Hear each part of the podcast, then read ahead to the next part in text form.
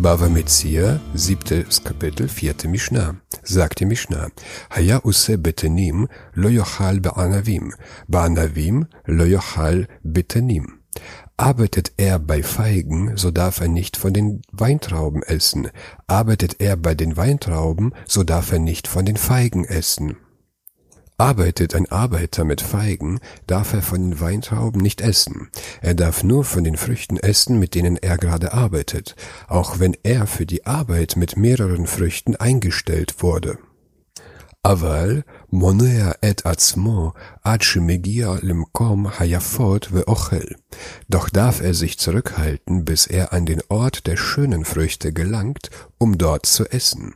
Der Arbeiter darf sich zurückhalten, die Früchte zu essen, mit denen er arbeitet, mit der Absicht, die besseren Früchte zu essen, wenn er sie pflückt. Lo amru.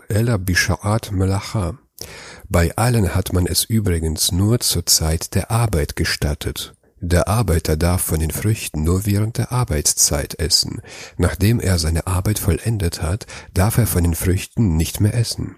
Er darf auch nicht sagen, ich habe mich während der Arbeit vom Essen zurückgehalten, um nach der Arbeit zu essen.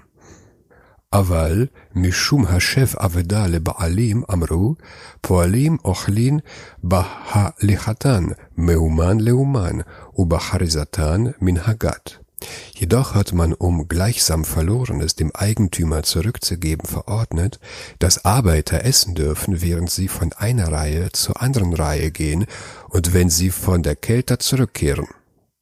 Nach dem Gesetz der Torah dürfen die Arbeiter nur während der Arbeit essen, aber nicht, wenn sie vom Beet zum Beet gehen, auch wenn es zum Nutzen der Arbeit geschieht.